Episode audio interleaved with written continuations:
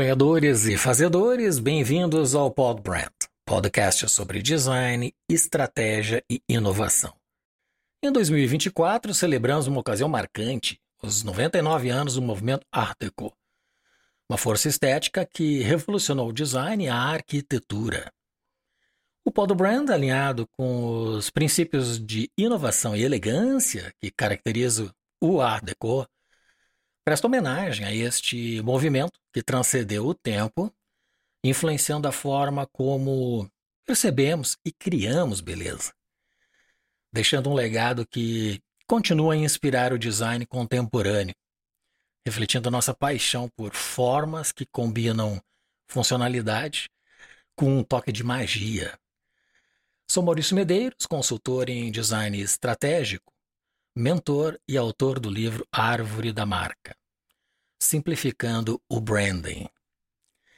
Nossa conversa destaca a incrível jornada do Rômulo Carvalho, ex-executivo que enfrentou uma inesperada transição de carreira aos 50.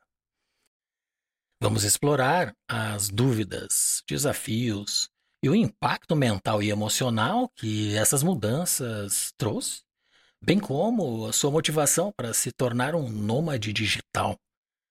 Discutiremos como os conceitos de propósito de vida e proposta de valor profissional moldaram sua nova trajetória e a importância da regeneração.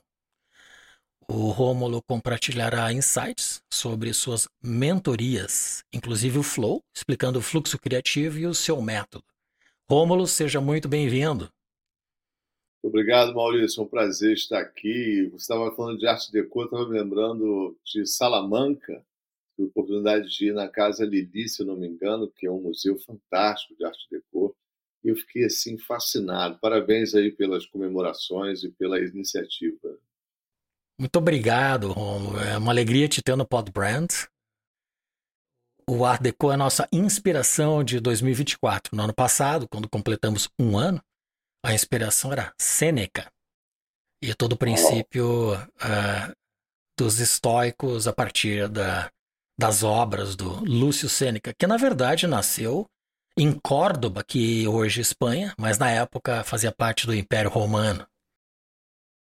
Olha, mais uma coincidência, eu tenho um produto que eu estou desenvolvendo, vai ser lançado agora em fevereiro, a gente vai poder falar sobre ele, sobre Roma, e tem uma parte ali de Sêneca, né? É uma, até uma frase dele, é, trabalhe como se nunca fosse morrer e ame como se hoje fosse seu último dia. Né? Uma frase emblemática que eu uso no curso. Muito bom. Mais uma integração entre nós. Excelente, excelente. É, sinergia, sinergia de pensamento. Entrando no tema, quando você se viu enfrentando uma, um desligamento aos 50 anos, quais foram os pensamentos mais impactantes que surgiram neste momento? E como eles influenciaram a tua jornada desde esta demissão ou desligamento, até um ponto que você começou a traçar um novo rumo para a carreira e vida profissional. Ainda, como foi o processo de transição entre a reflexão sobre o passado e a criação de um novo futuro profissional? Pergunta complexa, né, Maurício? Muito. Mas é, eu acho que eu, eu, já estava, assim como tantos outros que vamos ouvir ver aqui, numa posição de desconforto, né? Já não queria estar ali. E a gente vai vivendo dia a dia, respondendo as questões que vamos responder, nos adaptando, mas com um grau de desconforto de prejuízo, né? Prejuízo é, mental, porque você não está exercendo o teu potencial inteiro que você pode exercer é, prejuízo em diversas áreas quando você está numa posição aquém do seu potencial. Né? Aquela camisa que já não serve mais, você continua vestindo. Era mais ou menos a situação que eu estava. Só que meu planejamento era, no, mês, no ano seguinte, ele era 2016, 2017, iniciar uma trajetória é, solo. Pensava ainda na vida nômade, mas era uma carreira de empreendedor principalmente na área de consultoria, já que eu tinha uma experiência de mais de 30 anos, eu consegui navegar em diversas áreas, né? Consegui entender de logística, finanças, marketing, comercial, fui um diretor de marketing de negócios, então eu tive a oportunidade e privilégio de conhecer empresas e organizações por vários pontos de vista. mantendo uma visão sistêmica, né? Eu vim da minha primeira experiência profissional assim em, em conhecimento, vamos dizer assim, foi a medicina oriental, foi a acupunturista e shiatsu-terapeuta. Isso me deu uma visão sistêmica. A minha visão sistêmica se iniciou ali, depois eu fui para a área de logística, que precisa ter uma visão sistêmica, e quando você passa a enxergar as coisas de uma maneira, você não vê de outra mais. Né? Você eh, não, retrocede uma visão mais apurada do mundo e das coisas. E naquele momento eu achava que no ano seguinte eu ia exercer uma consultoria com um design estratégico, com um design sistêmico, com todo o pensamento que eu estava preparando. Eu estava naquela época, Maurício, eu era, eu era diretor de expansão de uma marca e estava assim, eu tinha uma meta anual que em abril, maio já tinha batido, assim, tinha voado. Eu tinha preparado no ano anterior todas as condições para realizar no começo do ano. Às vezes você tem um time maior, né? Então você prepara, não é o mérito daquele ano, mas é o mérito da preparação que você fez e acabou acontecendo naquele ano, né? A realização de tudo que você preparou. E eu estava super bem. Quando o, o CEO da empresa, era uma empresa bem estruturada, com conselho administrativo e tal, me chamou e falou: Romulo, eu preciso te desligar. É, ele estava emocionado, trabalhei muitos anos naquela empresa e a gente tinha uma relação de amizade importante. É, não é pelo seu processo. E é muito ruim quando, quando você ouve assim: você não deu certo, é uma coisa, é uma dor. Agora, quando você fala assim, você está dando muito certo, mas eu não consigo ficar com você, é uma outra história. Por mais que eu quisesse já partir para a minha vida de empreendedor, é, às vezes você tem uma intenção que não é necessariamente um plano. Estava construindo ainda. Né? Isso é importante, acho que a gente vai poder falar quando é que uma intenção vira efetivamente uma realização na, na própria, no próprio fazer e pensar. Né?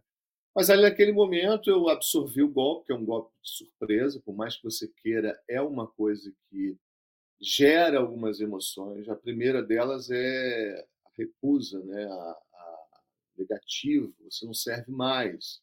É, isso é uma reação que talvez toda pessoa que tenha sido desligada sente.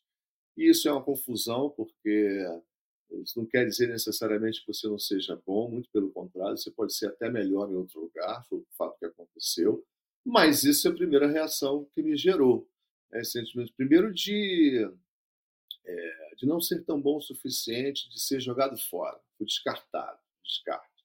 E aí fui para minha sala, peguei minhas coisas, estava com minha equipe, eu falei, não tenho condições de falar com ninguém.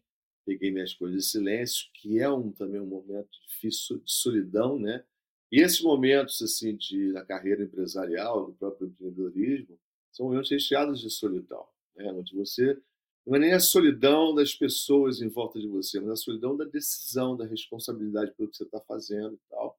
E eu senti de primeira aquela responsabilidade exatamente naquele silêncio de pegar minhas coisas e seguir em relação ao estacionamento para pegar meu carro e aí ver o que eu vou fazer da minha vida. Né? Uma mistura de sentimentos e tal, quando uma diretora de RH teve uma atitude muito bacana, muito correta comigo, foi caminhar comigo até o carro.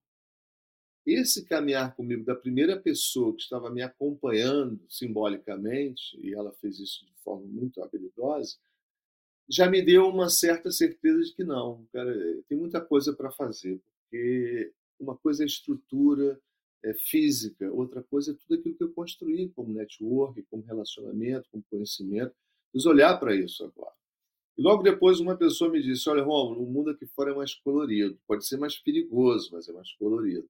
E realmente eu comecei a perceber isso. E Maurício, até as emoções, porque tem momentos que você sente uma, uma, tem uma sensação de liberdade imensa de fazer aquilo que você quer fazer, que você sempre pensou em fazer.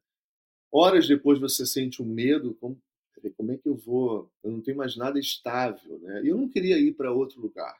Estava com 50 e poucos anos, tem um momento da carreira é, talvez você tenha até a oportunidade de sair de uma empresa tão boa quanto a outra e se posicionar num cargo tão desafiador e com uma remuneração do nível que você tem ali pela sua trajetória. Mas nem sempre isso é possível.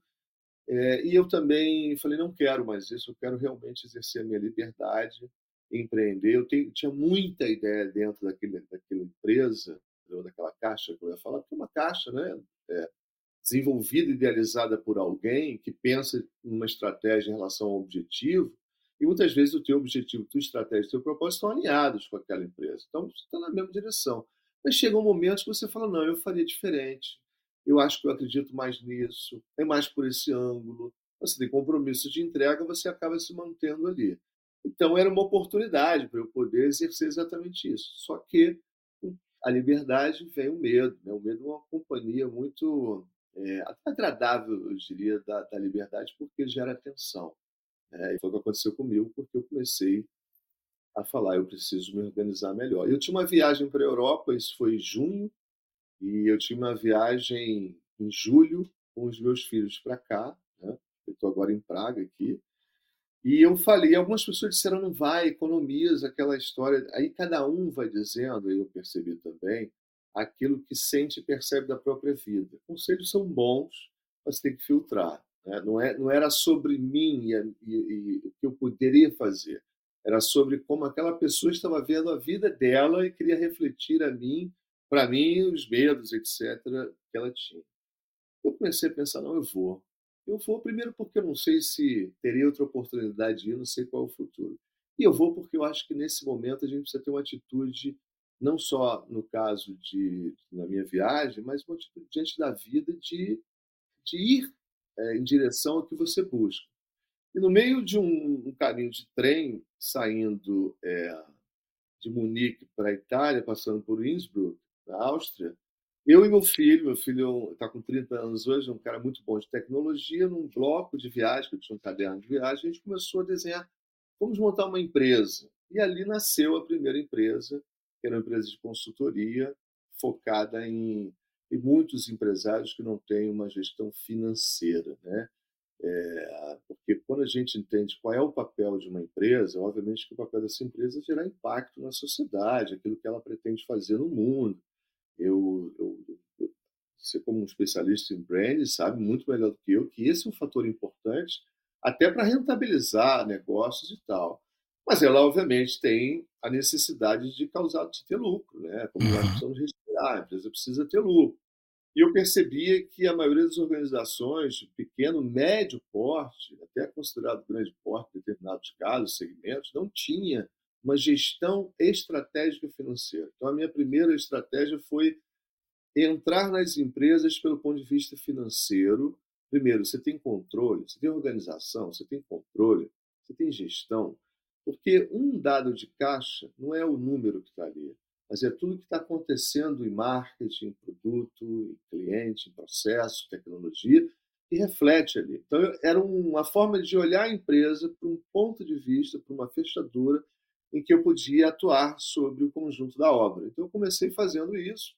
Meu filho se tornou um parceiro muito importante, o meu sócio, na área de tecnologia. Depois ele foi para a Califórnia, ficou um tempo no Vale do Silício, eu fiquei sozinho. E aí a gente vai passando, né, Maurício, pelas fases. Né? A primeira fase de encantamento, você, não, agora medo e encantamento, depois você passa pelas primeiras dificuldades, você precisa encontrar mercado, cliente, você precisa ajustar produto. Tem uma trajetória que você vai. É, eu acho que você, todos nós vamos aprendendo e continuamos aprendendo hoje, obviamente, como empreendedores, por mais tempo que a gente tenha. É sempre um dia que você abre e fala: é, o, é, é, é um dia completamente diferente, não vai ser igual ao outro. Eu vou precisar me reinventar de novo. Mas naquele momento, com um negócio novo, é mais desafiador ainda nesse aspecto, né? Então, foi migrando, foi migrando, a gente foi crescendo, foi começando, começamos a pegar outras marcas, outros negócios, outros segmentos. Comecei a ajustar produto, contratar pessoas. Nos estabelecemos em dois escritórios no WeWork, que na época era o maior co-work do mundo, depois ele até caiu. Mas ali eu tive contato com muitas startups, então eu acho que a minha, eu tive a sorte de ter uma formação é, de pensamento muito estruturada em filosofia, em design estratégico, na questão sistêmica, na logística, ciências sociais.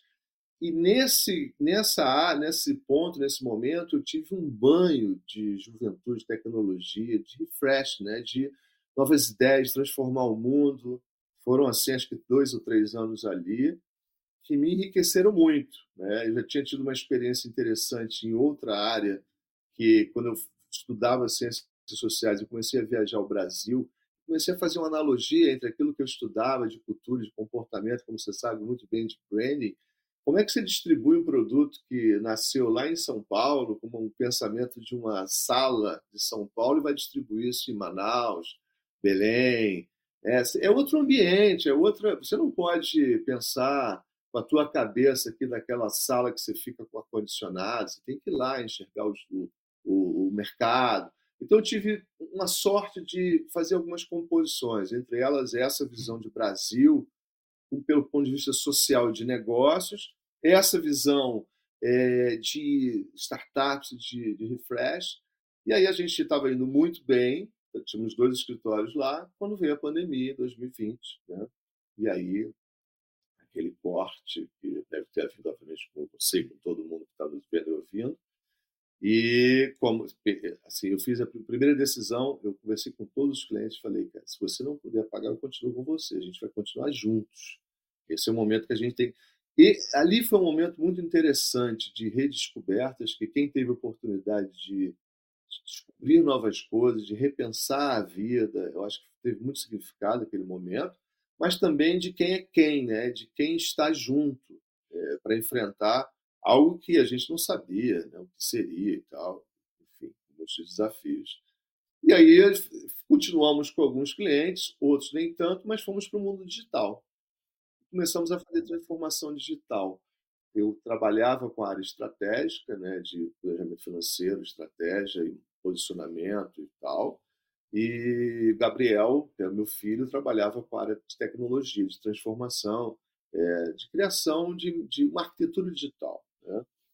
Uh, e aí nós fizemos durante um tempo isso, mantivemos também colaboradores, a gente conseguiu manter todos eles, isso também foi uma, era uma, foi uma vitória ali, né? Obviamente, olhando os recursos que poderíamos escolher, enfim, reagindo da forma como todos nós precisamos reagir naquele momento. Uh, mas ali, no meu aniversário, em julho, a minha filha despretensiosamente falou: pai, por que você vai morar em Portugal? E eles têm algumas perguntas, né, Maurício, que elas são despretensiosas e pegam você, às vezes, é, relaxado, né? E elas encaixam. E eu falei: que não? E essa é uma pergunta que eu faço sempre: por que não? E aí, em setembro, comprei a passagem, novembro estava desembarcando em Lisboa. É... E dali por diante vivi uma nova realidade, com novas dificuldades, mas com um quesito a mais. Eu comecei a, a viajar o mundo e enxergar aquilo que eu enxergava no Brasil, agora no mundo, e tentando capturar isso, trazer isso para minha experiência e para minha entrega profissional. É, então, tem, uma, tem um objetivo estratégico, além de ter um objetivo pessoal, né, a gente pode falar sobre isso, mas tem um objetivo estratégico, essa, essa visão de nômade, né, de, de, de, de olhar a diversidade do mundo, trazer essa questão das mudanças. Né? Então, assim, foi essa trajetória. Eu me considero sempre ainda, e quero me considerar sempre, um aprendiz. É, uma coisa que eu aprendi nessa trajetória, né, que eu me conscientizei muito fortemente cada dia mais, é que todo conhecimento que você tem no passado não vale nada hoje se você não souber ler, interpretar onde você está, o que você vai fazer, como você vai fazer, né? Então, ter uma capacidade de interpretar o presente, de olhar o futuro, de ter abertura é, é fundamental para você, inclusive, utilizar o teu repertório e é assim que eu venho, venho fazendo e vem sido, tem sido prazeroso e eu acho que, de certa maneira, recompensador. É maravilhosa essa tua história, né? E, e com duas transições num curto espaço de tempo, né? A transição do desligamento, depois a transição por conta da pandemia. E leva a crer que a primeira tenha tido um peso maior por conta da desse vazio existencial que segue a sensação do julgamento. E o julgamento que muitas vezes a gente interpreta como também injusto, né?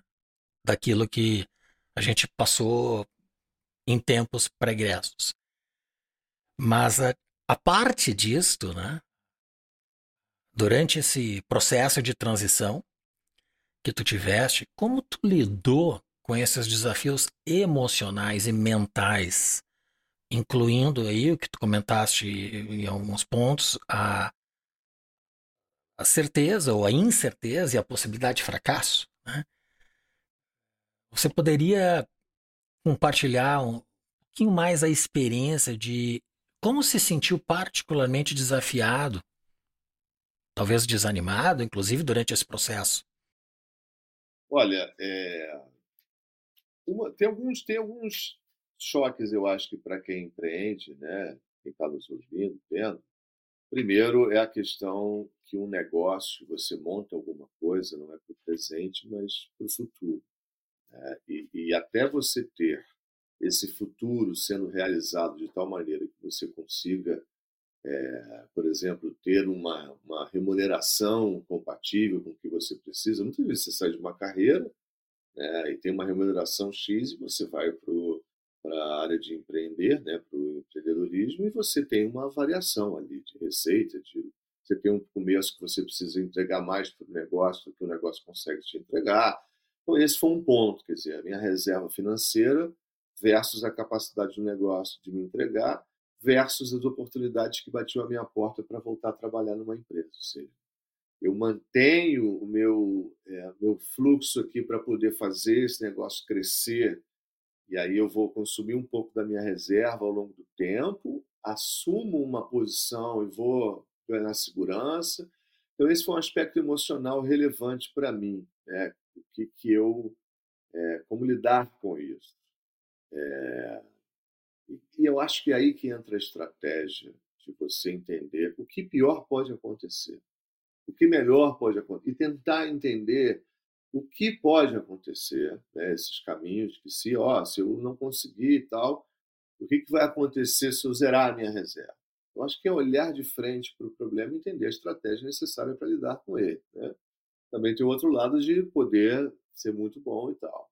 Então, eu acho que eu amortizei a minha esse, essa emoção, que é uma emoção muito verídica, né, relevante, através da estratégia. Né? A segunda é que você passa, você sai de uma empresa onde você tem uma estrutura, você tem departamento de marketing, aí você passa a ser tudo, entre aspas. Né? É, mesmo você já entrando com uma estrutura melhor, você passa a fazer mais coisas do que você fazia antes, a tentar, a precisar aprender coisas que você jamais pensou em fazer, porque você é um empreendedor e você precisa fazer acontecer, independente de como seja. Né?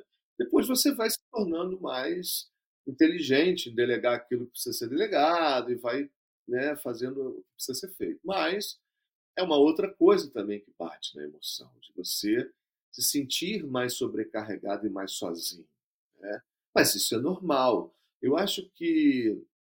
Outro dia eu vi uma questão que quando você corre, né, faz uma atividade física, você sente dor nas duas pernas, é normal você sentir uma sobrecarga muscular. Você sentir dor numa perna só pode ser uma lesão. Eu acho que as dores têm esse ponto. Você tem dores naturais do empreendedorismo. Ou seja, vai passar por isso. Outras podem ser algum sintoma que precisa ser olhado com mais cuidado, etc. Então, nesses casos, são dores normais. É, as emoções depois, houve, eu acho que nós também, acho não acontece, né, Maurício? Há uma transformação de carreira e uma transformação do indivíduo, da pessoa também. Valores, hábitos, forma de ver. Nós vamos hoje, mais, mais do que nunca, é, o mundo é líquido, a gente vai se transformando e vai se né, entrando em dilemas próprios e vai mudando. Né? Isso é, é, o mundo hoje é muito mais desafiador, obviamente. E naquele momento ali, eu já vinha num processo do essencialismo, eu já vinha buscando é, me desfazer de coisas materiais que não me pesavam mais do que eram úteis, acrescentavam menos, é, de emoções, de sentimentos, de pensamentos, de qualquer coisa que fosse peso. Eu comecei a entender que a vida pode ser mais simples em diversos sentidos é, e comecei a praticar o essencialismo, meditava, e que seja medito hoje. Então, eu, eu, eu acho que a prática é importante nós termos uma prática, ou algumas práticas, aí cada um tem a sua, esporte, música, cantar, dançar, fazer aquilo que. É, ir para a natureza, enfim. A gente precisa ter práticas que nos equilibrem, né? que nos. Porque uma coisa é a situação que você vive, e a situação pode mudar. Aquilo que era um problema vira uma solução, aquilo que era estável da noite para o dia não é mais. Então, a situação vai mudar, a gente sabe disso, né? isso é o fato. Agora, a condição, quem somos, o que fazemos, como pensamos, o que sentimos, isso é uma escolha. Na medida que você vai tendo mais autoconhecimento, né?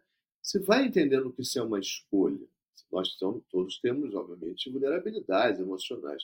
Mas eu acho que foi um aprendizado que foi se construindo ali em alguns momentos difíceis, né? muitas vezes não dormia de noite. Né? Eu digo que é que nem mãe que tem filhos já não vai dormir mais como dormia antes, né? muda o sono. Eu acho que o empreendedor também passa por isso.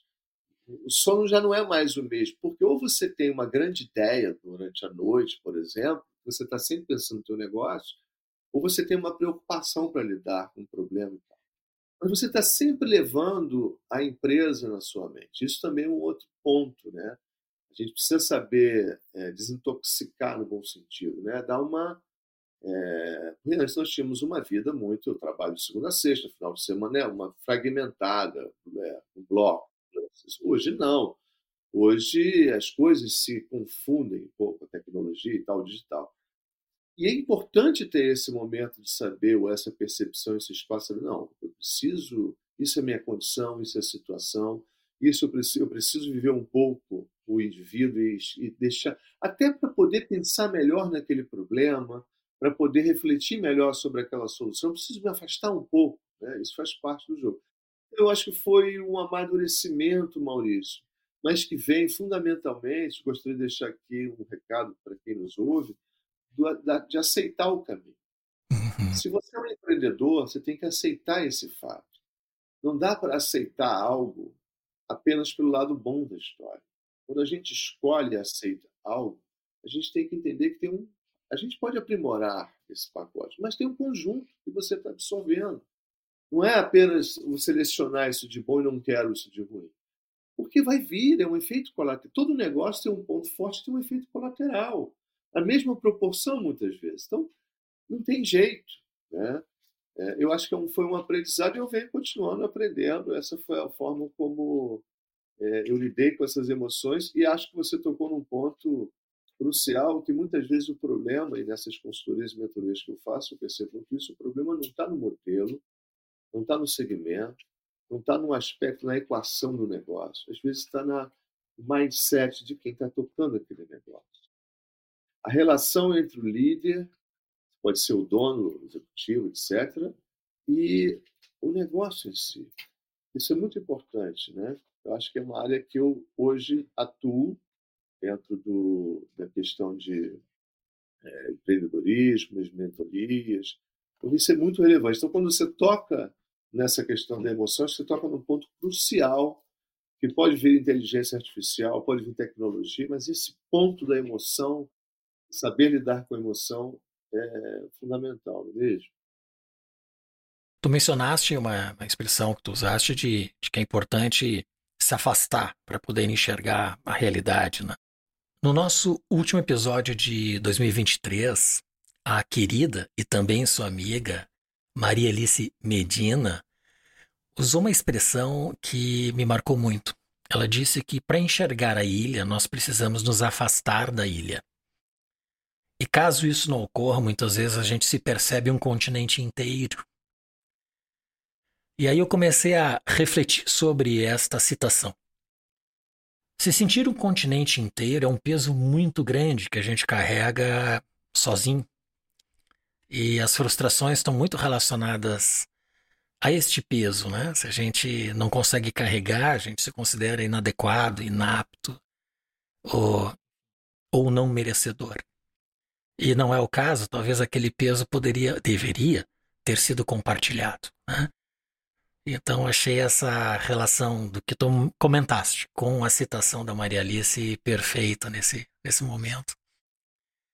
E já entrando nessa fase nova tua,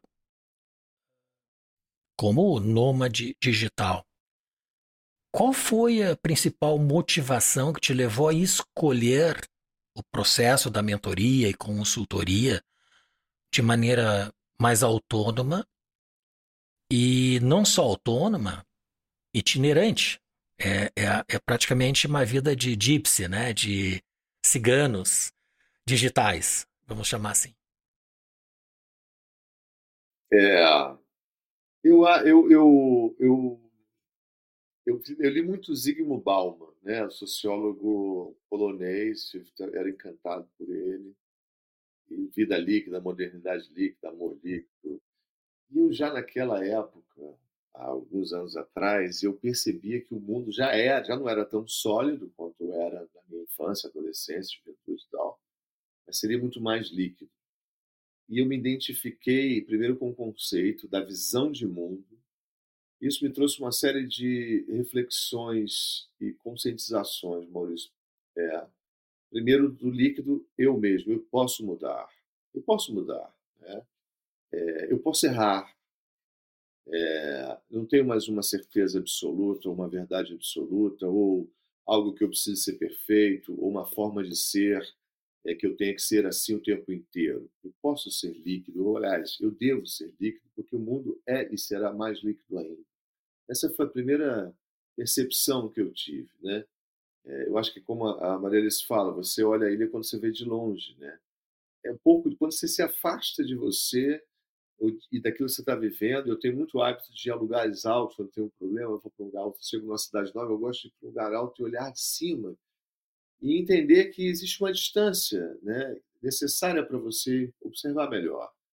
E eu, eu percebi isso, essa liquidez, e percebi que esse era o jogo, tecnologia, esse era o jogo que eu precisava jogar com 40, 50, 80 anos, não importa. Não importa o quanto eu fui bom ou ruim no passado, quanto eu tenho ou não de conhecimento, de habilidade, não interessa. Interessa o que eu vejo daqui para frente, qual é a minha forma de agir daqui para frente. Né? Comecei a perceber isso comecei a me lapidar conforme eu via. Eu criei um processo estratégico comigo. Primeiro, aceitar o erro. Aceitar o erro. Provocar o erro. Desenvolver processos é, a partir do erro. Né? Isso me deu uma liberdade de ação incrível. É, e, com isso, ver o diferente, é, conhecer o diferente, é, o estranho, o diferente. É, muitas vezes você tem alguma coisa próxima a você que é estranha. E uma coisa que você se depara longe, você não, nem pensou em conhecer, e quando você conhece, você fala como é familiar, né? Então, o familiar e o estranho, eles não são, não são questões relacionadas à geografia, você está num lugar ou está numa certa cultura, você foi criado. Porque às vezes você está criado, você é criado dentro de uma estrutura e aquilo já não é mais familiar para você no sentido de você se sentir representado, né? E eu comecei a perceber isso também, comecei a buscar o diferente, e no diferente eu encontrava um familiar, comecei a perceber que isso é um processo de nós entrarmos em contato com o diferente, com o estranho, porque é daí que vem a criatividade, né? Eu acho que se a gente tiver sempre os mesmos elementos, a mesma estrutura, a gente é capaz de criar pouquíssimas coisas dentro de um padrão. Né?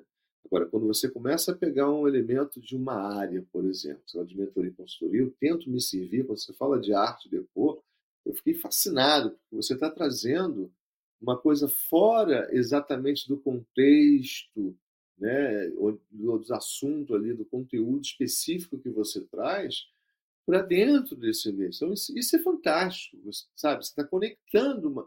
E essa analogia ela pode ser utilizada sempre. Então, é outra, foi outra coisa que eu, eu aprendi. Eu, não, a gente tem um mundo de oportunidades em arte, ciência, comportamento, e assim vai, onde a gente pode é, construir o nosso mosaico. Né? Entender que tem um problema. Ok, vamos ver esse problema sob o ponto de vista da arte de cor Podemos fazer um exercício nesse sentido. Então, eu comecei a ter uma maior liberdade criativa.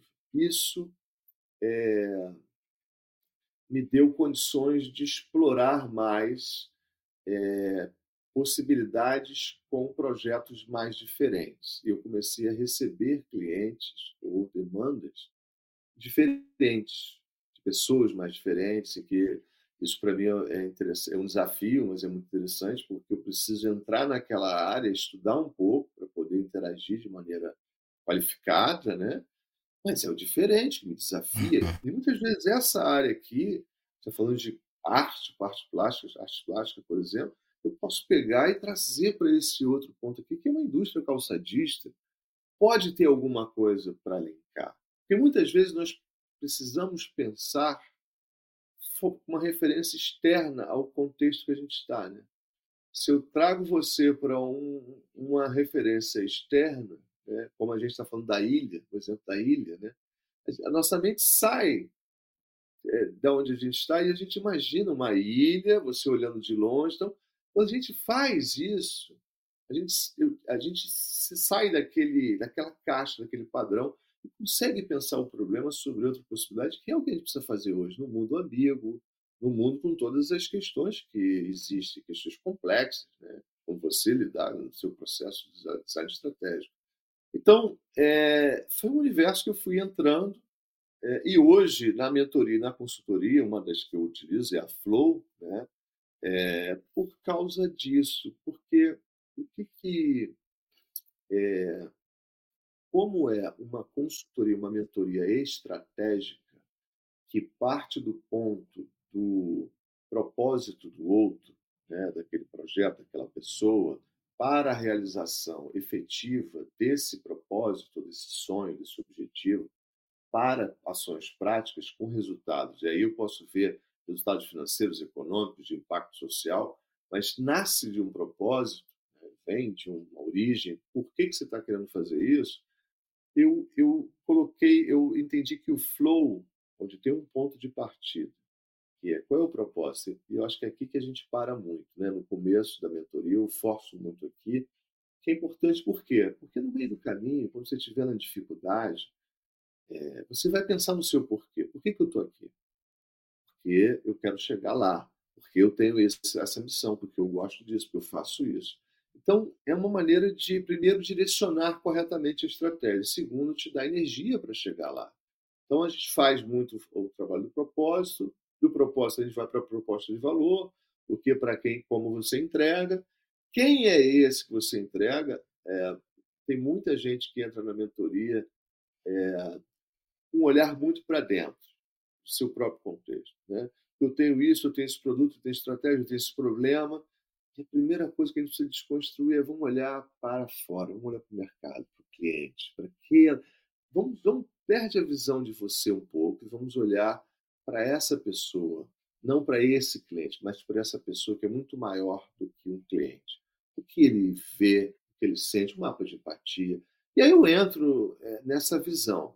Há um esforço, muitas vezes, dessa pessoa olhar além do problema. Mas quando ela começa a olhar e enxergar além do processo dela, ela começa a ver uma série de possibilidades. Então eu vou trabalhando desde o propósito, proposta de valor, a visão do cliente, eu começo a desenvolver o que, que você tem de solução, produto, experiência? Quais são os aspectos tangíveis e intangíveis disso? Porque hoje, quando você fala, eu tenho um produto, não dá para definir produto, solução, né? O que, que é um pod brand, por exemplo? É, é um conjunto de coisas, né? Então, se entrelaça elementos que valorizam e diferenciam aquele, aquilo que você está entregando.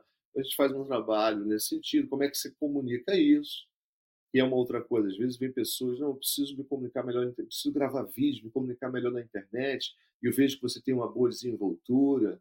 Aí eu tento capturar o que, que ela está buscando. Você está buscando, então, uma comunicação da sua marca para captar mais leads, blá, blá, blá.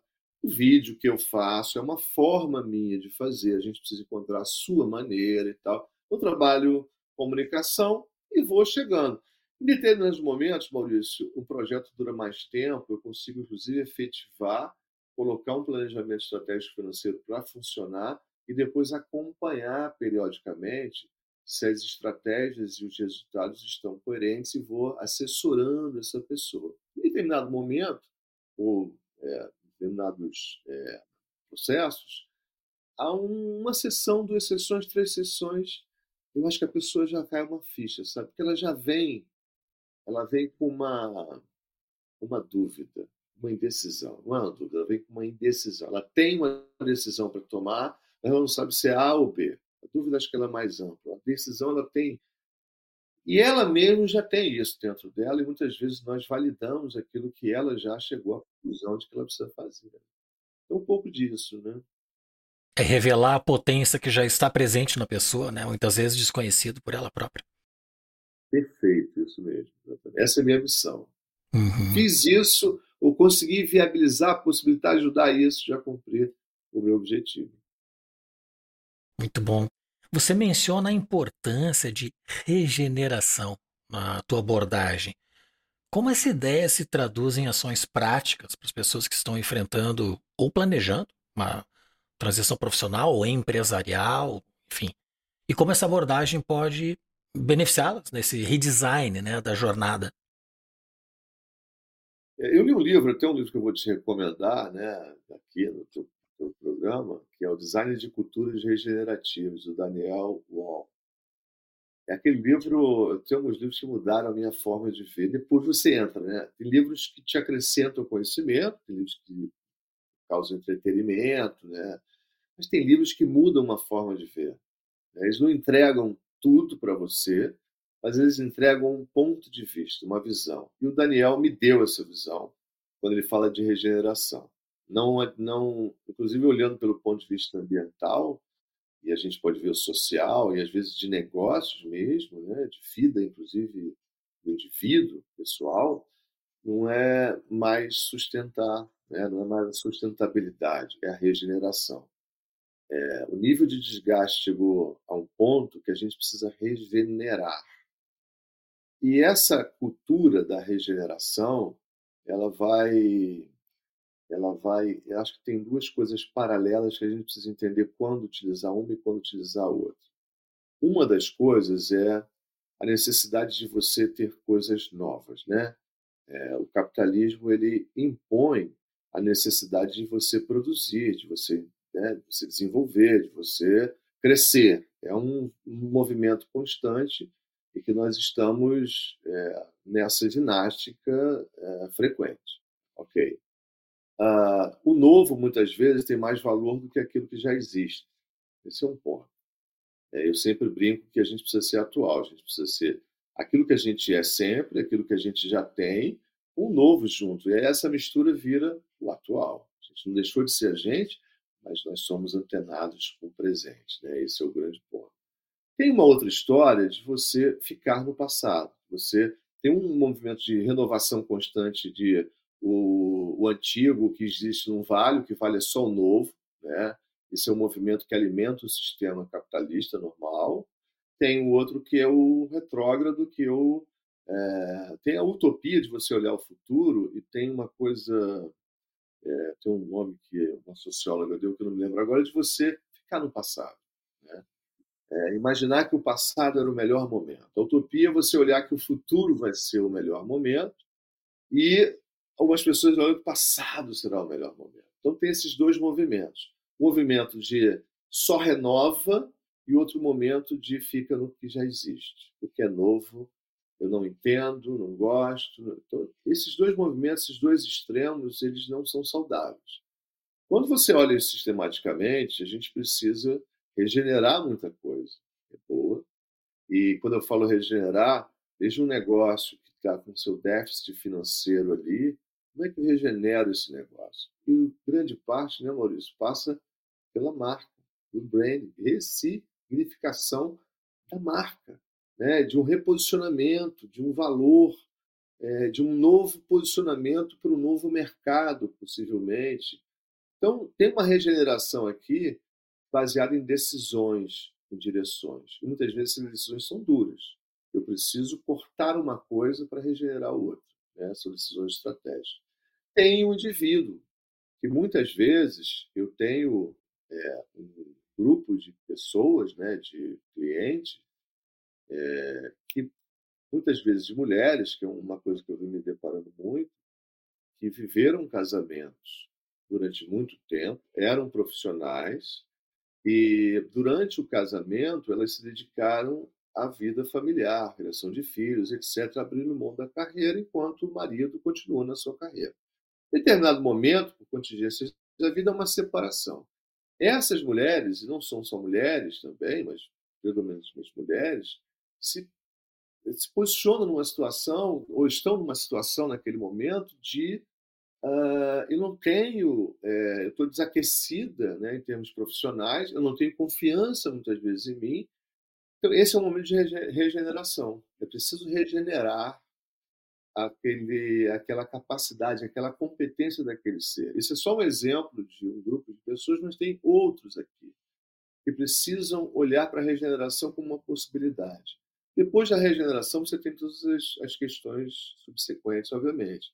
Então, quando a gente olha para negócio, quando a gente olha para indivíduos, quando a gente olha para a própria natureza, para o ambiente, quando a gente olha para o social, a gente precisa pensar, além de sustentar, como você falou do ESG, né, que é uma coisa de hoje, é, antes da gente entrar ao vivo aqui, a gente estava falando sobre isso, é, que hoje é uma coisa mais regulatória, né? É, mas a gente precisa olhar além disso, obviamente. Né? A gente precisa regenerar as próprias relações. É, enfim, eu acho que esse, esse olhar para a regeneração não é um olhar para ficar no passado, mas é para fazer daquilo que tem valor e existe em algo melhor ainda, sendo atual, mas sempre, obviamente, com o objetivo de regenerar. Né? Esse é, esse é é interessante porque o regenerar tem uma origem no latim, que, é, que vem de regenerare, né? E o re, ele não é somente uma, uma indicação de repetição, mas também de intensificação. E o gerare, que é criar, renovar, enfim. Então pode significa também uma intensificação dessa criação. E quando se fala em relação, uh, seria pode ser uma intensificação de uma ação, né? Uh, aumentá-la no sentido. E aí que vem a, a, a, o valor da etimologia para justamente trazer essa, um significado ulterior né, ao entendimento que a gente tem no, no dia a dia. Tu mencionas dentro da tua mentoria Flow numa expressão que me trouxe uma, uma curiosidade intelectual, que é o fluxo criativo. Como é que tu conceitua ele e como é que ele se encaixa nessa, nessa abordagem de consultoria que tu realiza? Perfeito. É, adorei a tua visão de regeneração. Já, já copiei e colei aqui no. Outra coisa interessante que a gente tem oportunidade hoje dessa troca de ir.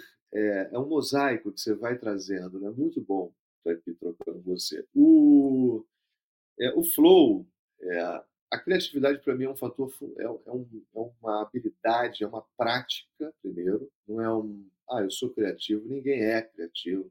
As pessoas praticam criatividade. Uma boa ideia surge de muitas ideias. Todo mundo que teve uma boa ideia praticou muitas ideias. Né? Isso é uma equação e é fato. À medida que você pratica, você vai ficando melhor. Isso é uma outra questão. Você vai exercitando aquilo Uh, então, a criatividade é um processo que não está ligado apenas às sete artes, né? Ah, eu sou músico, nada disso. A criatividade é uma habilidade diária. Nós somos criativos o tempo inteiro. Eu costumo falar sempre o exemplo que eu pego de uma senhora que não tem, que cria três filhos sozinha e precisa se virar. Que nível de criatividade uma pessoa dessa tem? Enorme. Que ela cria da onde menos se menos imagina valor. Né? É, isso é um belo exemplo. Então, criatividade é uma prática. Segundo, é, no mundo, nos, nos, eu, eu, encaro os problemas de duas maneiras. Né? Aquele problema quebra-cabeça, que você mexendo uma peça aqui, juntando com outra ali, você vai resolver. A solução está dentro do problema. É só você encaixar. E aquele problema que, que é um mistério aquele problema que você precisa pesquisar, precisa elaborar um pensamento, uma suposição, precisa trabalhar criativamente isso. Os problemas atuais estão muito mais nessa segunda opção que a primeira. Eu acho que as pessoas, as empresas se perdem muito aqui, sabe? Olhando dentro quando precisam aquele, aquele aquela coisa meio slogan, pensa fora da caixa. Mas é um pouco disso. Você pensar fora.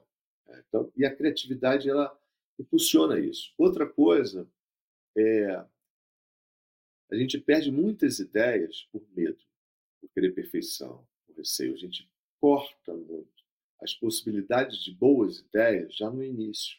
Ah, mas não pode ser assim, mas tem que ser assim. A limitação, veja bem, essa senhora que cria três filhos tem a criatividade exercida porque ela tem uma limitação. É a limitação um dos elementos que faz com que ela exercite a criatividade. A limitação é uma coisa importante para se criar, mas a limitação da situação. É, você não pode se limitar à situação. O pensamento criativo não pode se limitar à situação. Né? E se eu fizesse isso? E se eu mudasse a situação? E se eu fizesse de outra maneira? Dizer, a liberdade criativa precisa ter espaço para poder exercer o que ela pode contribuir. E aí a gente tem um exercício da mentoria, que é, eu uso muito o duplo diamante, né, Silent Thinking, que é vamos partir de um ponto fixo, qual é o teu problema, qual é o teu propósito, que a gente está tratando, mas vamos agora exercitar o máximo que a gente puder fazer. Né? E aí vamos, vamos elaborar, criar, e se, e, e por que não, e elabora isso. Isso é uma maneira de começar a olhar para os futuros, né? Os possíveis, aqueles imagináveis, aqueles que a gente prefere, mas começar a olhar uma elaboração de futuro. Porque o teu presente ele vai ser fruto da elaboração do futuro.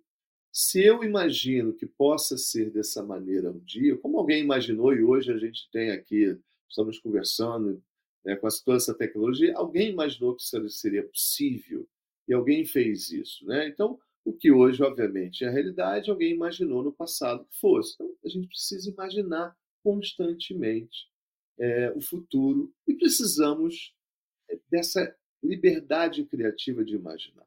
Muitas coisas não vão ser possíveis agora, dentro da caixa que a gente tem. Mas se elas permanecem ali, na, no banco de ideias, na minha, né, na minha visão, elas um dia vão se conectar com outra coisa. Aí você me fez a pergunta sobre a vida nômade. Eu deixo a minha mente é, se conectar com coisas diferentes. Mesmo se eu morasse na mesma cidade, eu ia para lugares diferentes, eu percorreria caminhos diferentes, eu leria livros diferentes, faria coisas diferentes, porque eu acho que a criatividade também ela tem uma vida própria. Quando você expõe, se expõe, expõe a sua mente, a sua percepção, seu sensorial a estímulos, né? Que naturalmente vão fazer a sua criatividade aflorar. Você só precisa ser um canal.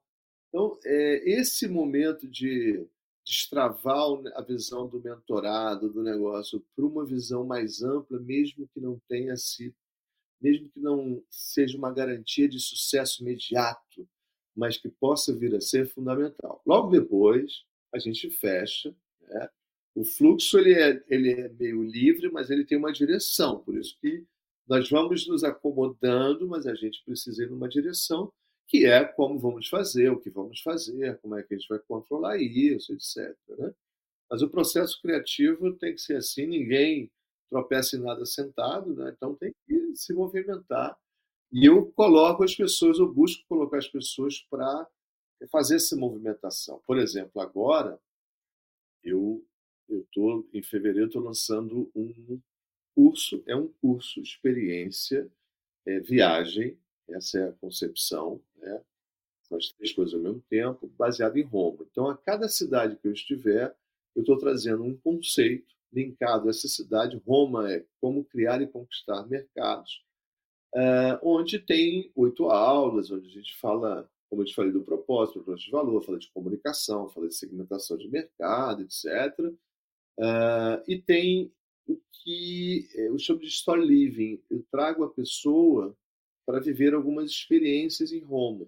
É um tempero, vamos dizer assim, no prato. O, o curso é o prato principal, mas o tempero é esse story living. Por quê?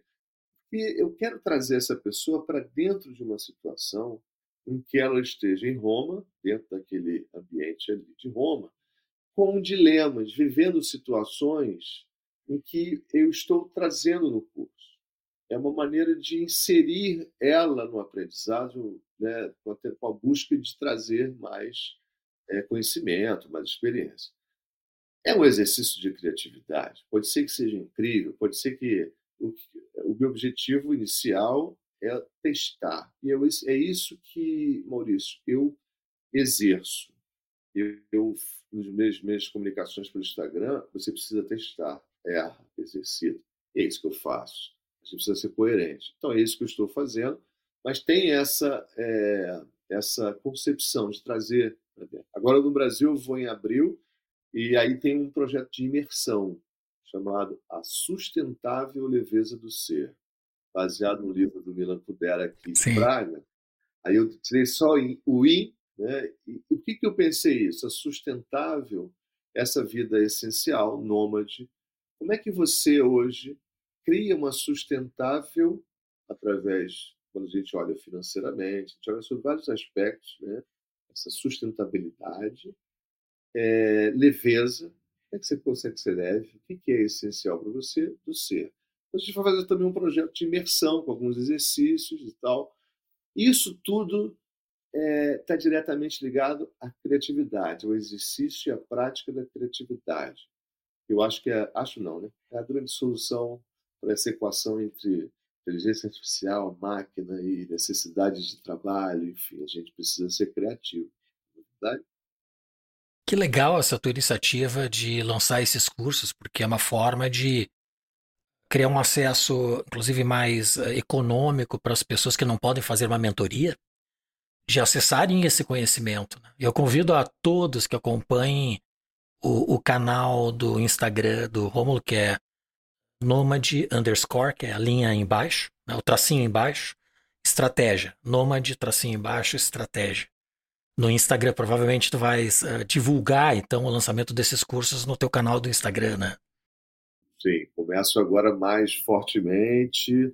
O curso vai ser lançado 20 de fevereiro e mais fortemente agora. E, Maurício, é, um dos meus objetivos também, né, nos cursos e tudo que faço, é inter, é, entrelaçar, integrar, melhor dizendo, é, a, o propósito individual. É, depois da pandemia, a gente pensa: será que eu preciso trabalhar todo dia, pegar um carro, ir para o meu trabalho, pegar trânsito? Né? Eu vi o. Foi Eduardo Galeano, Eduardo Galeano, não, foi Eduardo. É, o economista dizendo uma coisa muito interessante, um, um pensador filósofo economista que eu gosto muito, é uma coisa muito interessante. Você vai de carro, você vai a pé para o seu, seu, seu, seu trabalho. Né? Você vai a pé. O PIB não mexe. Você tem uma qualidade de vida incrível e o PIB não mexe. Aí você pega o carro. Você enfrenta duas horas chegar no seu trabalho. Você gasta gasolina, é, enfim, o PIB mexe. Então, às vezes, os indicadores econômicos, os indicadores que a gente tem, não respondem mais à visão que a gente precisa ter de mundo como parâmetro. Né? Ah, então, é, a gente precisa pensar em alternativas mais compatíveis com a nossa realidade atual, com aquilo que a gente realmente precisa fazer. Né? Eu migro sempre por esse lado. Na pandemia, todos nós nos questionamos: eu preciso ir realmente pegar meu carro fazer isso? eu preciso realmente ter isso tudo aqui, eu preciso realmente viver dessa maneira e tal. É, o que, que, eu quero realmente fazer? O que, que eu quero fazer? O que, que, o mundo é melhor porque eu vivo? O que, eu quero deixar como legado? O que me incomoda? O que, que eu gosto de fazer? Então, esses aspectos são aspectos fundamentais, predominantes no sucesso de qualquer negócio, qualquer projeto. É ter um negócio, o que, que dá dinheiro? Né? Aquela pergunta, o que, que dá dinheiro? Vou investir em que dá dinheiro. Aí você é um investidor que pega um capital e coloca no lugar é uma forma de atuar. Agora, se você é um empreendedor que busca na sua atividade como empreendedor, atividade profissional também dentro de uma empresa, exercer o seu ser mais pleno, e uma parte é aí, e é uma parte importante, é aí que eu preciso, eu, eu, eu pretendo navegar. É pegar, é, é trazer aspectos tangíveis importantes do negócio com aspectos muitas vezes intangíveis do ser humano e integrar isso. Né? Então, tanto a Flow quanto esses produtos que eu estou dizendo têm esse objetivo de não tem mais como dividir. Né? Você não vai ser feliz num trabalho que você ganha muito bem, mas que você não gosta. E também não vai ser realizado num trabalho que você ama, mas não ganha para sobreviver. Né? Tem esse. Eu tento ir por esse caminho. Eu penso que essa analogia entre o PIB e a qualidade de vida, quem mencionou foi o economista e filósofo Eduardo Janete da Fonseca. Eduardo Janete, isso aí, perfeito. A minha memória é horrível e eu tenho grande, é, às vezes, esquecer os nomes. Mas as pessoas e o conteúdo, o conceito, o valor delas, para mim, nunca. Eduardo Galeano. Eduardo. Eduardo Genete da Fonseca. Genete, é. É. Eu tenho vários livros dele e, e me chamou muita atenção essa menção que ele fez, porque ele também usou um outro exemplo nessa mesma narrativa, que foi a, o saneamento básico, né? No momento em que tu tem água encanada, esgoto para as pessoas, isso melhora drasticamente a vida das pessoas. No entanto, isso tecnicamente diminui o PIB ou não faz aumentar o PIB, porque a pessoa deixa de se locomover até o supermercado, deixa de comprar uma garrafa de água. Essa garrafa deixou de ser produzida, o plástico, o transporte, o mercado, enfim. Então ele fez essa analogia, né, que nem sempre a melhoria do, da qualidade de vida repercute no aumento do PIB, né? E é uma soma de, de fatores. Eu acho bárbaro a, a, forma com que ele expressa o conhecimento que ele tem, porque além de economista, ele é filósofo, então ele, ele congrega muito bem essas duas disciplinas. Muito bem, e ele, ele, ele para mim, é uma visão, é um tipo de visão necessária para o mundo hoje. Né? Não é uma visão apenas financista, assim como para as empresas e para as pessoas. Não dá para olhar só um ponto. Uhum. Tem que olhar um pouco mais além, olhar a ilha de longe, né? Sim. Qual é a mensagem ou outro insight assim poderoso que você poderia ou gostaria de transmitir para as pessoas, especialmente as mais maduras? E aí eu vou te dizer o porquê, um parênteses. Quando eu criei o Pod Brand, ele ele foi no sentido de refletir a minha missão de vida, que é ajudar as pessoas a alcançarem a sua melhor versão. E a minha missão de vida se tornou o propósito do Pod Brand. Então aí a relação entre o que eu estou fazendo hoje e aquilo que eu gosto de fazer, que é a minha própria missão de vida. E eu imaginava que seria para uma, uma audiência de jovens que esperam empreender ou que buscam sua autonomia e tudo mais. E, no entanto, eu me enganei na minha, no meu planejamento de cenário, né? O público, a audiência do Pod Brand é de 45 anos mais. São empreendedores, são profissionais liberais, são pessoas que já estão numa carreira ou numa trajetória de vida profissional evoluída, ou que buscam transição ou uma evolução, né? mas que estão querendo mais. E eu entrevistei, não faz muito tempo, uma pessoa que também é professor e que mencionou que quem busca mais conhecimento são realmente as pessoas com mais maturidade. Quem está sedento por isso. Né? E eu sou um entusiasta do conhecimento. Então, bom, aí complementando a pergunta, o que você poderia trazer de mensagem para esta a geração de pessoas mais maduras ou que já tenham passado uma carreira exitosa profissional ou estão enfrentando, quem sabe, um desafio semelhante de reinvenção, como tu teve? Maurício, é bem interessante essa. Eu acho que esse mercado, esse, esse olhar para pessoas é, que têm uma fase na vida agora, uma oportunidade de viver a vida com uma sabedoria maior, né, melhor, eu espero que tenha, né, a gente possa ter uma sabedoria proveniente dos anos que a gente já viveu, das experiências dele. É, mas, ao mesmo tempo, uma vida pela frente, né, possibilidades e tal. Eu acho que é um momento muito interessante é, nas nossas vidas. Nós aí temos 40, 50, 60, 70 anos, enfim. Temos vida pela frente. É, eu, assim, não teria nada grande, mas eu acho que são as pequenas, são uma das pequenas coisas. Eu costumo falar que o, é, o impossível é a soma dos possíveis, né?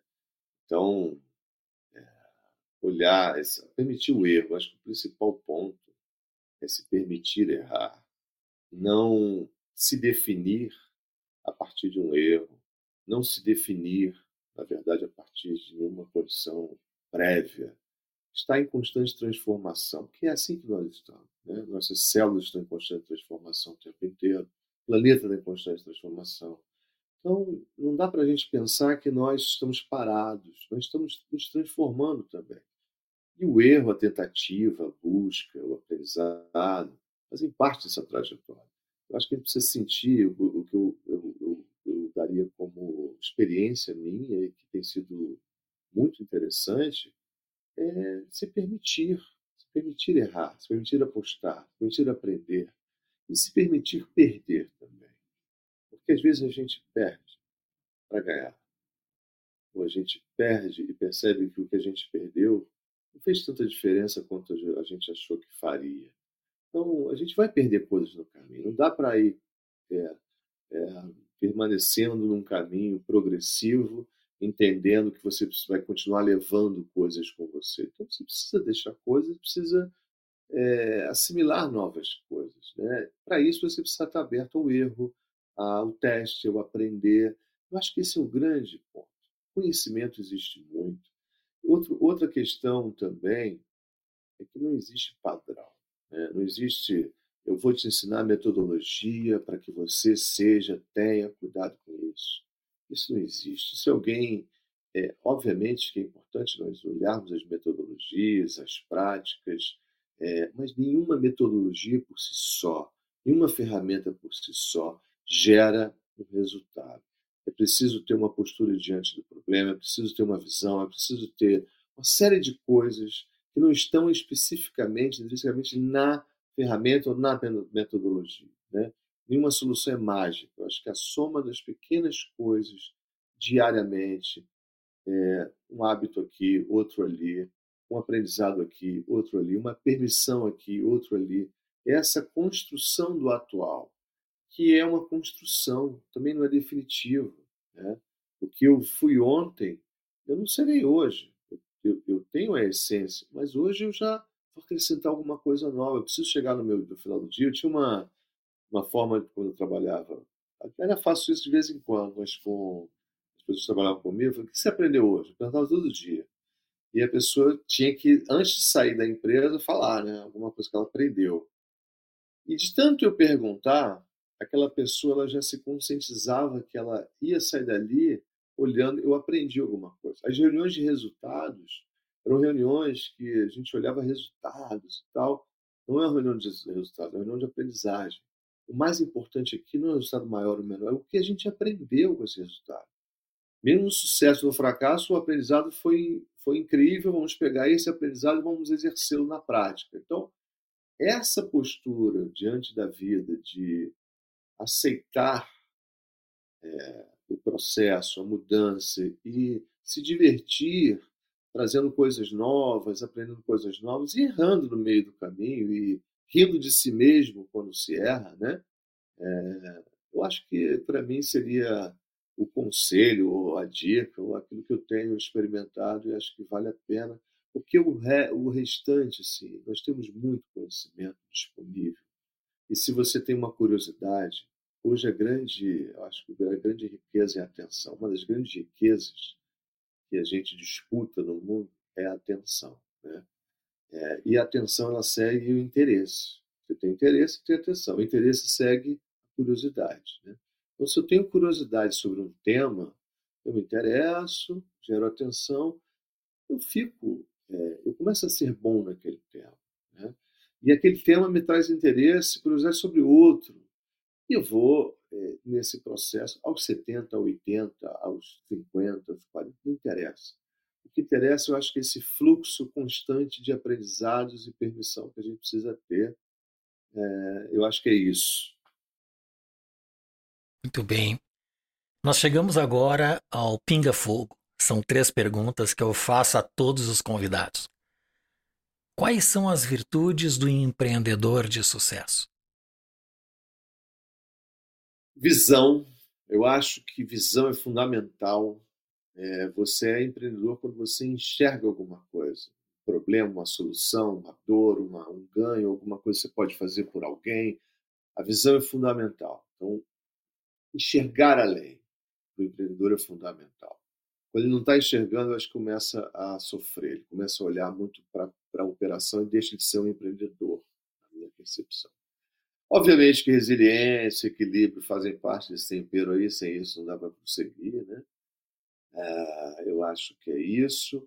Eu acho que também nenhum negócio, nenhum modelo, nenhum projeto, ele, ele pode ou precisa ser estável, permanente tem que fazer pivotagem.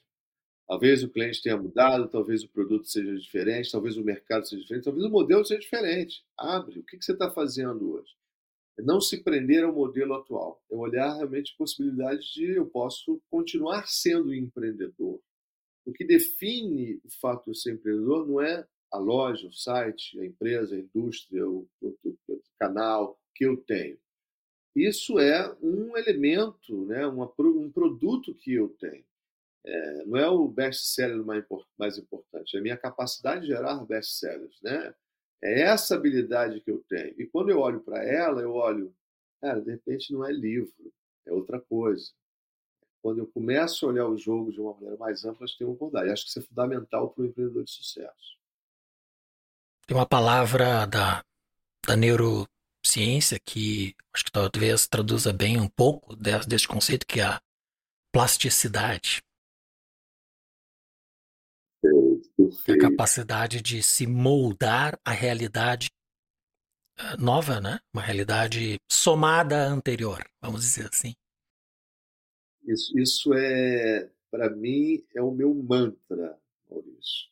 Eu cheguei aqui agora, fui ao supermercado em Praga, estava na Itália.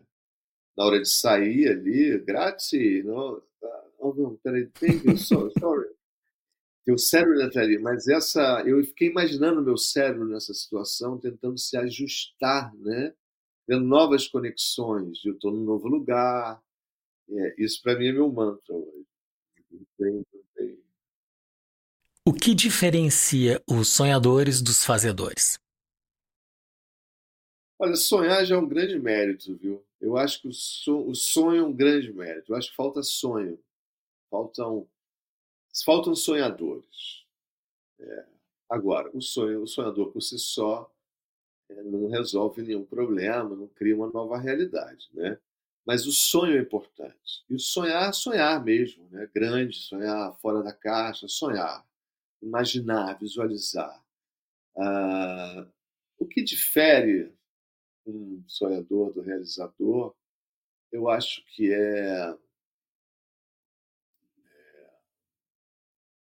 eu diria coragem. Eu não sei qual é a palavra exatamente que eu posso usar, que represente. Eu, eu vou. Eu vou para o jogo, sabe? Aquela coisa, você está na beira do campo, eu vou entrar em campo. Posso perder de 10, posso ganhar de... Eu vou entrar em campo. Eu não vou ficar sentado olhando a vida, olhando as coisas e falar, ah, eu podia ter ido. Eu vou. Se não der, não deu. Mas eu prefiro ter a dor de ter ido e não ter dado certo do que ter ficado e falado, puxa, se eu fosse, hein? Eu acho que é isso, isso que diferencia. eu uso eventualmente uma expressão de uma palavra que, inclusive, acho que nem existe no dicionário. A segunda delas, na verdade. A primeira é iniciativa, faz parte do sonho. Depois a tocativa, que faz parte da ação, né? A soma dos dois gera a acabativa, que é a conclusão das. levando a crer que as duas palavras seguintes não, uh, não, não, estão no dicionário, mas enfim, elas são compreensíveis, né?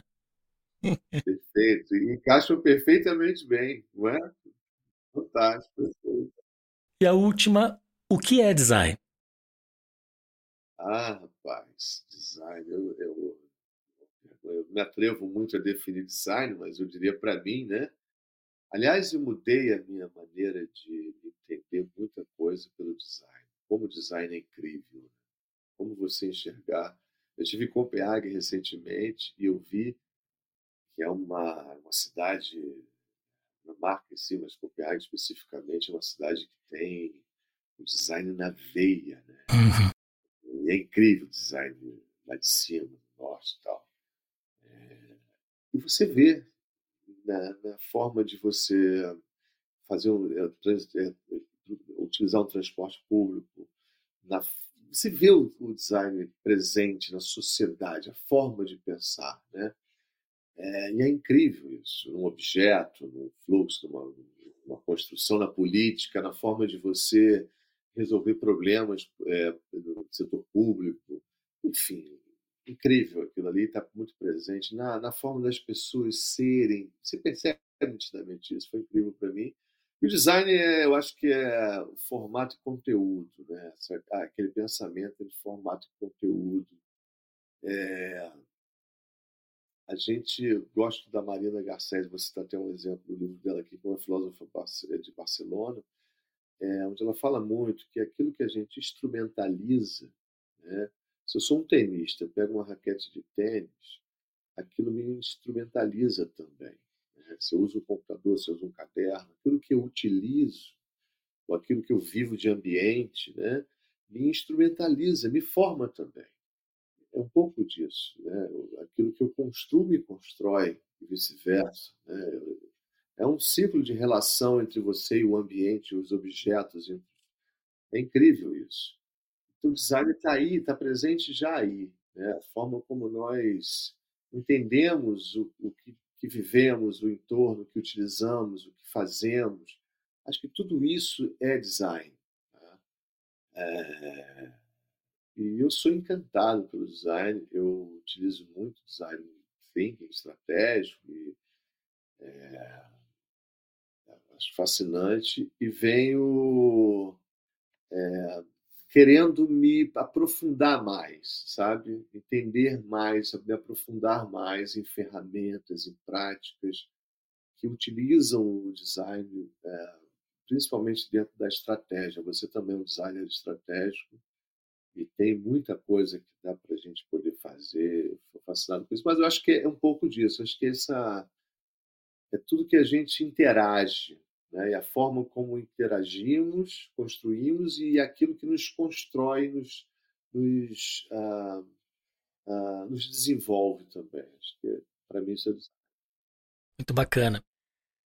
O que me inspirou a fazer esta última pergunta do Pinga Fogo é um livro editado por um amigo meu designer de São Paulo, que o livro exata faz essa pergunta para todo mundo: o que é design? Então ele convidou vários designers empreendedores e designers para definir o que é design e cada página do livro tem então a resposta de um de um desses convidados. Na última edição também fui convidado e a minha resposta foi é o silencioso diálogo da alma com a razão.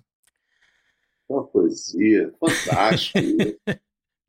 o livro, Repita o livro, por gentileza. É, é o silencioso diálogo da alma com a razão. Olha, legal. Me traduz um pouco essa. O que você pensou ao, poder, ao, ao colocar essa frase? Eu não enxergo o design como um processo. Eu enxergo o design como uma forma de pensar.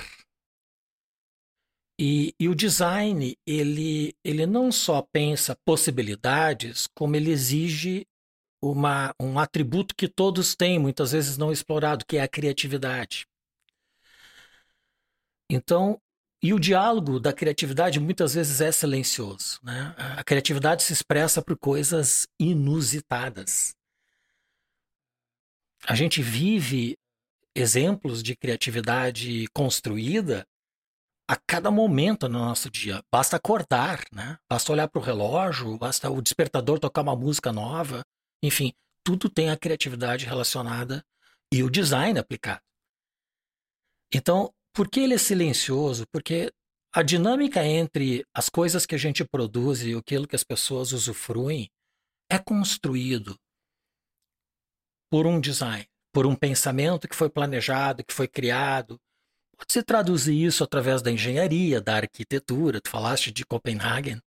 Tem o Museu do Design em Copenhague, basicamente dos móveis, que eles foram precursores em vários estilos que são contemporâneos, inclusive até hoje. E nesse museu estão expostos os originais, que é incrível. Uh, e realmente é, é, é, um berço do design nórdico, né? Então eu vejo assim uh, o, o, design, né, como uma forma de pensar. Então e que muitas vezes não é percebido, daí o silencioso diálogo. Não, né? silen... A gente não escuta o silêncio, mas existe o diálogo, de qualquer maneira. Né? Adorei, e a criatividade, porque eu vejo que a criatividade vem da alma, né? ela vem muito mais da alma do que da razão. É verdade. É. Eu vejo que a, a, a razão é ela que externaliza a construção do design. mas acho que a origem está muito além disso. Tem, tem uma, um quê de metafísica nesse processo. Como minha formação é filosofia, então eu busco muito desta origem. Estou muito eu... aliado com você, quero te ouvir outras vezes sobre isso, porque.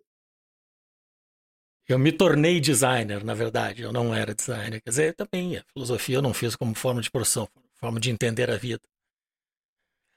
E também reflete, um parênteses, reflete e está no meu livro, que tu vais receber, a minha meu propósito de vida, que eu acabei descobrindo, ou melhor, eu acabei não descobrindo, eu acabei contextualizando ele tardiamente, também depois do meu 50. Eu estou com 55. E escrevi o livro depois desse processo. O meu propósito de vida é ter uma vida próspera e harmoniosa em busca do conhecimento e de significado. O conhecimento eu estou exercendo agora contigo, eu estou aprendendo a cada palavra que tu traz. Né? É uma das grandes retribuições que o Paulo Brand me dá. E o significado, talvez eu ter estudado filosofia, foi já em busca disso, né? sem ter tão claro assim. E no meu livro eu cito porque eu ajudo no meu livro, através da, do processo de branding, e isso também se adequa à construção de um branding pessoal, a identificar o seu propósito. Né? A sua missão, que é o ponto A, o ponto de partida, ou o porto de partida, e o ponto B, que é a visão, que é o ponto de chegada, que se quer buscar na, na vida. E, e o meu livro traz, traz essa, de maneira bastante ilustrada, como se, se pode construir isso de maneira simples, né? de entender, vamos dizer assim sem precisar fazer filosofia. Não, fantástico. Eu, eu, eu vou, vou ler. E quando nós, quando nós começamos a nos conectar, eu acho que o seu perfil me interessou muito, né? Design estratégico, enfim, uma forma de ver a, a vida e os próprios negócios, enfim. É, um olhar estratégico, um olhar do design, é, falei, a conversa vai ser ótima. E tem sido. Da mesma forma. Nós entramos agora numa das uh, sessões mais pesquisadas no site do Podbrand, podbrand.design, que é a, a indicação de leituras. Quais livros impactaram a tra trajetória? Maurício, são muitos, assim. Uma das decisões mais difíceis para mim, quando eu virei nômade, que botei minha vida dentro de uma mala, foi deixar meus livros. Eu tinha um estante de livros, eu apegado a eles, né? É, então, muitos, assim. E acho que livro é livro diz muito em determinadas fases da vida. Então, tem aquele livro que naquela fase foi fundamental. Às vezes você volta naquele livro. Tem livros que fazem você pensar, enfim. Eu trouxe alguns aqui é, que tem a ver com a nossa conversa e um que não tem, mas acho que faz sentido trazer. Um é o Design de Culturas Regenerativas, do Daniel Christian Wall, que eu vou te também depois mandar referência, que fala muito da, de mil possibilidades hoje que existem, porque a gente olha, é, tem uma frase que diz que o barulho faz mal, né? Barulho, o, o barulho, o, o, mal faz barulho, o mal faz muito barulho.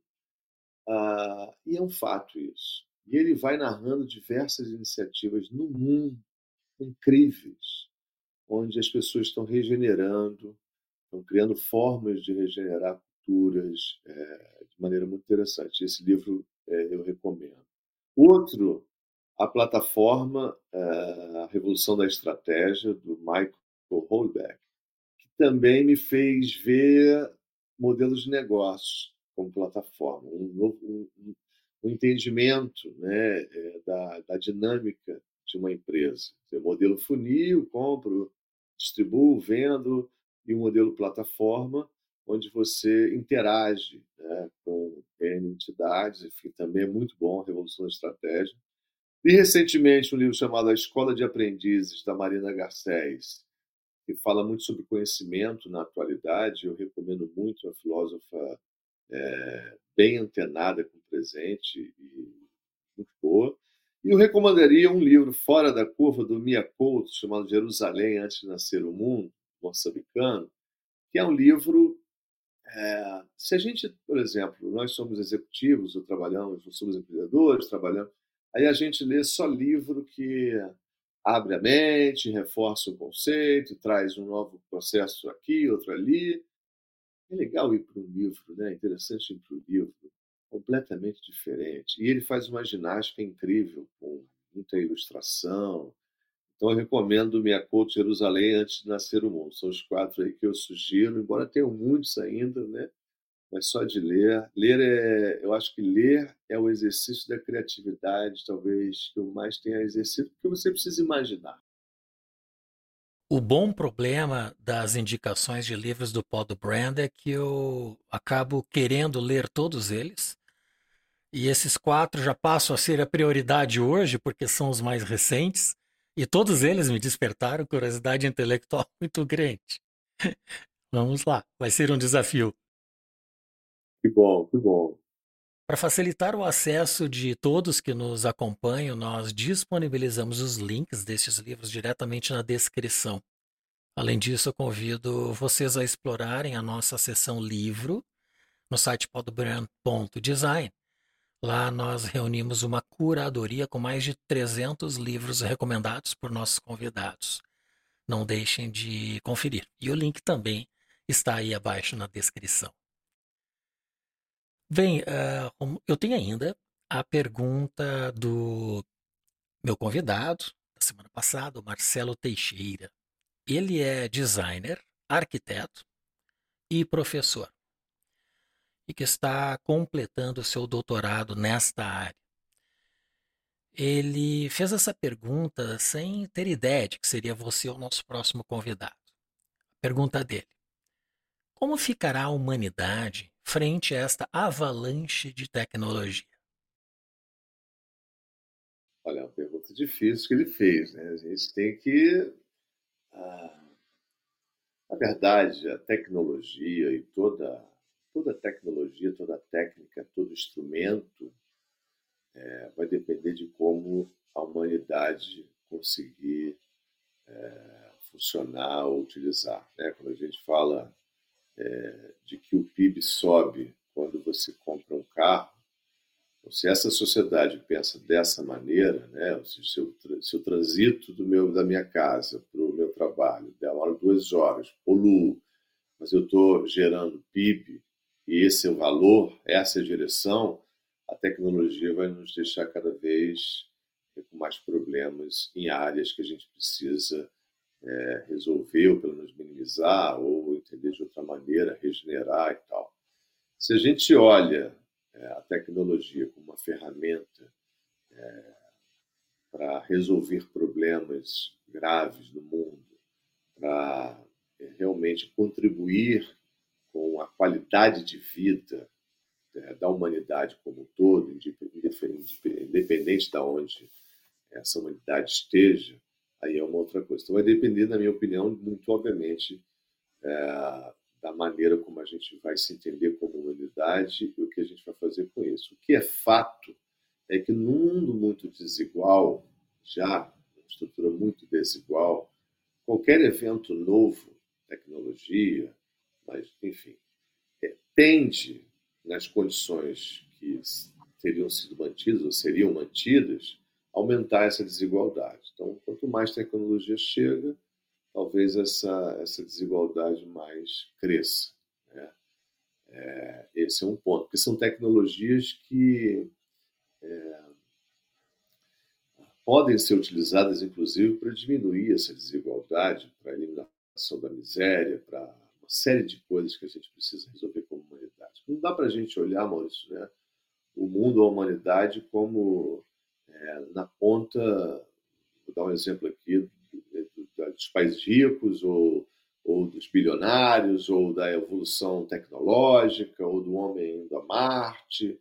A gente precisa olhar o nosso elo mais fraco como humanidade, que é uma criança morrer de fome hoje, né? o que é inadmissível no mundo que produz muito mais do que a gente precisa.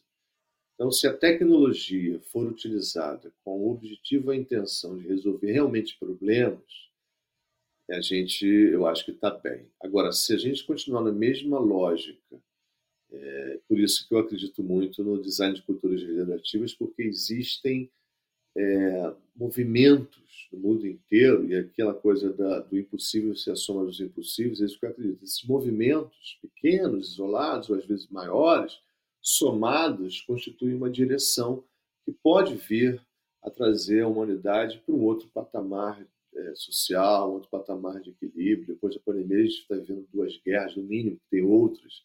Então, nós continuamos insanos, né? É, uma evolução tecnológica muito além da nossa evolução como espécie, como, como, como comunidade, vamos dizer assim. Eu acho que a resposta para essa pergunta dele está muito aí. Né? que a, se eu olho hoje, eu olho que a gente vai aumentar é, fortemente a desigualdade. É, a gente vai ter um problema de desemprego, né, de reposicionamento, porque inevitavelmente ele precisa de uma qualificação de um grande número de pessoas para absorver essa tecnologia e, e conseguir é, se manter empregado junto com essa tecnologia. Acho também que toda a tecnologia que vem, que muitas vezes, tecnologia que já usamos hoje, já vieram, já foram, quando chegaram, ah, isso vai acabar, e a, gente se molda também, ou seja, aquele profissional ele acaba sabendo utilizar aquela tecnologia, acaba a gente entrando numa equação, isso acontece, mas a gente não pode deixar de olhar um mundo totalmente desigual, com vários problemas, em que de fato a tecnologia vai é, talvez piorar isso. Então eu, eu, eu torço muito para que o mundo tenha um pensamento, tenha a visão do design para que os governantes tenham uma visão do design, porque quando você pensa em melhorar a vida de milhões de pessoas, bilhões de pessoas, na verdade, você está melhorando o sistema como um todo. Né? Você está tá, você tá equilibrando o sistema como um todo. Então, é, é inteligente você atuar vendo sistematicamente e atuando no sentido do equilíbrio, né? pensando como design. É isso que eu imagino, né? mas é uma pergunta difícil. E para finalizar, se você pudesse fazer uma única pergunta ao nosso próximo convidado, qual seria? Olha, eu pensei numa pergunta aqui que eu tenho curiosidade, que é o que será sempre atual nos desafios futuros? O que para nós sempre vai ser algo que tecnologia, o mundo mudou, então mas que vai ser sempre atual, sempre necessário, sempre importante nos desafios que a gente tiver no futuro com toda essa mudança tecnológica que vai haver. Perfeito. Será feito o nosso próximo convidado. Bem, Rômulo, eu quero te agradecer muito. Como eu gosto de aprender e, e hoje foi espetacular poder te ouvir. E te agradeço muito pela dedicação do tempo e ter se engajado no propósito do Pod Brand, que é ajudar as pessoas a alcançarem a sua melhor versão. Muito obrigado. Certamente a tua história de vida e toda essa bagagem como consultor e mentor que tu trouxe hoje para gente vai ajudar muitas pessoas. Eu te agradeço enormemente esse, essa conversa.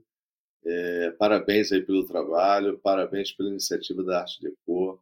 Eu acho que 2024, tenho certeza absoluta, vai ser um ano muito interessante, muito incrível aí para o Podbrand. Estou à sua disposição no que você precisar. Amei aqui a experiência e quero desejar a todo mundo que nos vê e ouve muito sucesso em 2024. Errem bastante, é, criem bastante é, e principalmente vivam a sua melhor versão. Né? Muito obrigado. Um grande abraço e até breve, Rômulo. Terra.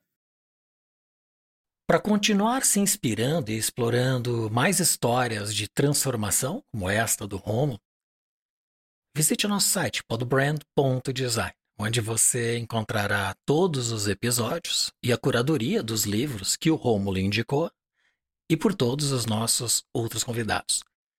Não se esqueça de se inscrever e se gostou desse episódio, compartilhe ele com as pessoas que também possam se beneficiar dessa jornada de aprendizado e autodescoberta. Te encontro no próximo episódio aqui no Podbrand, o podcast do design.